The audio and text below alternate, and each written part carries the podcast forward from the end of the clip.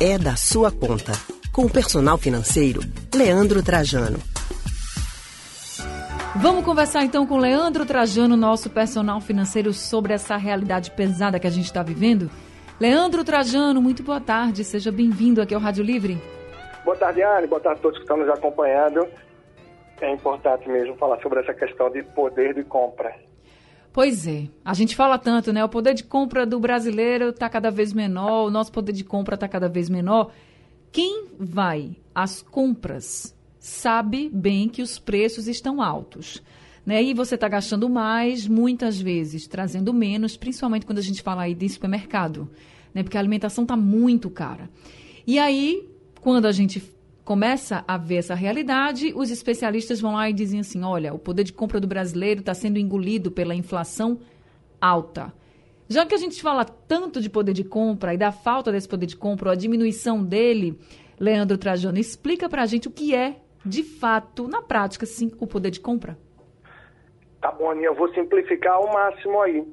É o que de fato você e eu conseguimos comprar com aquela mesma quantidade de dinheiro. É, por exemplo, o que podíamos comprar. Eu acho que muita gente que está nos escutando já deve ter visto aí, passado por aqueles memes que tem na internet, uhum. ou por essa imagem, às vezes com alguma crítica. O que você comprava com 100 reais, o que é que era capaz de botar no, no carrinho de supermercado, talvez você tivesse ele cheio cerca de 20 anos atrás, em 2010, 2012, cerca de 10 anos atrás, talvez você tivesse aí metade de um carrinho de supermercado. Hoje, com 100 reais, a gente tem alguns itens no carrinho do supermercado. Talvez nada mais do que é, uma cestinha que pode estar tá mais cheia, pode estar tá mais. Em resumo, é aquilo que o nosso dinheiro, que aquela mesma quantidade de dinheiro, pode comprar com o passar do tempo. E a inflação termina, assim, por corroer, ou seja, reduzir e muito a capacidade de compra que a gente tem com o mesmo salário ou com o mesmo valor com o passar do tempo. E com a inflação que a gente vive aí, e sobretudo também nos últimos meses, bastante alta, isso corroeu muito o poder de compra do brasileiro. Então, com a mesma quantidade de dinheiro, cada ida ao supermercado tinha uma capacidade menor de trazer os itens que ele buscava. Ô, Trajano, e entra também nessa conta aí que você colocou a questão do salário não acompanhar, porque a gente sabe que com o passar do tempo as coisas vão ficando um pouco mais caras. Mas o que a gente vem percebendo agora é que não precisa nem a gente voltar assim a 5, 10 anos, né? O que você comprava com 100 reais, por exemplo, já que você colocou esse exemplo, em janeiro, a gente já não compra mais hoje, muitas vezes. E o salário é o mesmo, né? Porque não deu nem um ano aí para a pessoa ter um aumento de salário e até quando tem, muitas vezes ela não, esse aumento ele não acompanha a inflação que é gerada. Também entra nessa conta isso, assim, do nosso salário não acompanhar o, a subida dos preços? Anne, bastante. E esse exemplo que você traz é muito rico, porque, de fato, se a gente for observar numa janela agora mais curta de tempo, como de 2020 para cá, quando foi deflagrada a pandemia, até agora que a gente pode dizer que finalmente a gente está aí livre de todo o peso que ela trouxe, o poder de compra foi esmagado, né? Ele foi aí a, realmente extremamente reduzido. Por quê? Porque a inflação acelerou e muito nesses últimos 12, 18, 24 meses. Então, sim, a cada seis meses a gente consegue perceber uma diferença grande. Claro, a gente fala muito do supermercado porque é aquilo que fica mais evidente, sobretudo porque os alimentos tiveram um impacto muito grande nisso que é a inflação, mas a gente viu isso pesar muito também nos últimos longos meses no posto de combustível. Agora a gente teve aí uma redução, algo mais é, razoável, mais significativo no que tange os combustíveis. Mas por muito tempo, eu até brinquei uma vez, Anne, antes a gente ia no posto com pressa e falava, amigo, bota 20 reais de combustível, 20 reais de gasolina, e você conseguia rodar um bocadinho ainda sem perder tanto tempo no posto. Uhum. Depois vieram os aumentos e mais aumentos, a gente pedia 50 reais. E ainda rodava alguma coisa pouco a pouco eu já me via, se estivesse com pressa, ou querendo botar logo, enfim, fazer alguma coisa, pedindo 100, 120 reais, e o carro mal saía de uma reserva, por exemplo.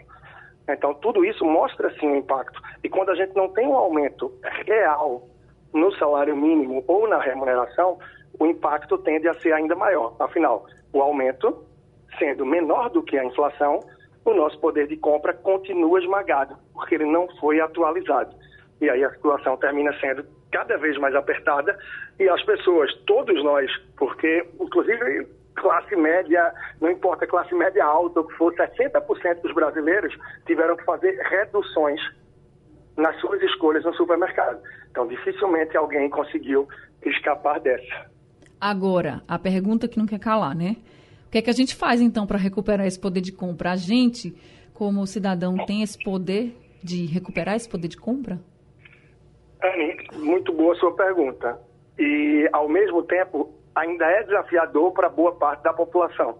A gente sempre fala em tentar gerar de alguma forma renda extra, conseguir gerar um pouco mais de renda para conseguir manter um pouco do padrão do que se busca, conseguir se organizar, pagar as contas em dia e poupar.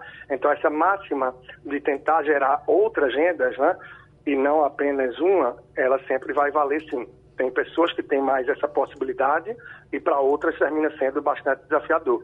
Para quem já tem aí trabalhar de 8 às 18, tem filhos, tem a rotina de casa, é algo que é improvável de acontecer, maior parte das pessoas. E ainda assim muitos se esforçam, né? Tentam, tentam fazer aí um terceiro turno, um trabalho de fim de semana. E querendo ou não, a gente fazer escolhas diferentes a gente comprar marcas diferentes. Muita gente está correndo para marcas menos conhecidas, marcas que têm sim preço mais barato, mas pode atender a demanda e ao mesmo tempo também aí não tem como. Muita gente já não está levando mais alguns itens no carrinho de supermercado.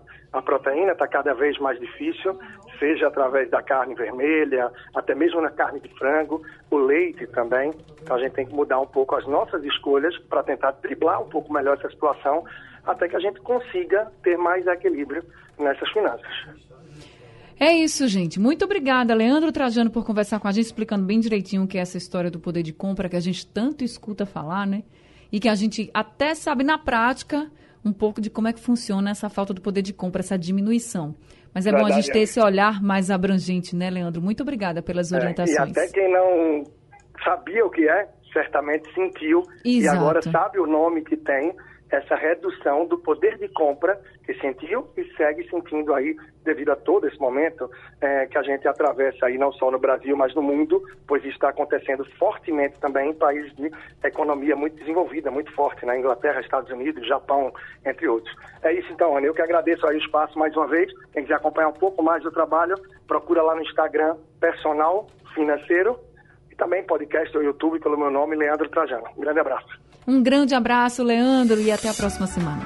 A gente acabou de conversar com o personal financeiro Leandro Trajano, hoje explicando aí o que é de fato o poder de compra para você que está nos ouvindo e já está vendo aí que o dinheiro já não dá para nada, né? Isso faz tempo que está assim, né, gente?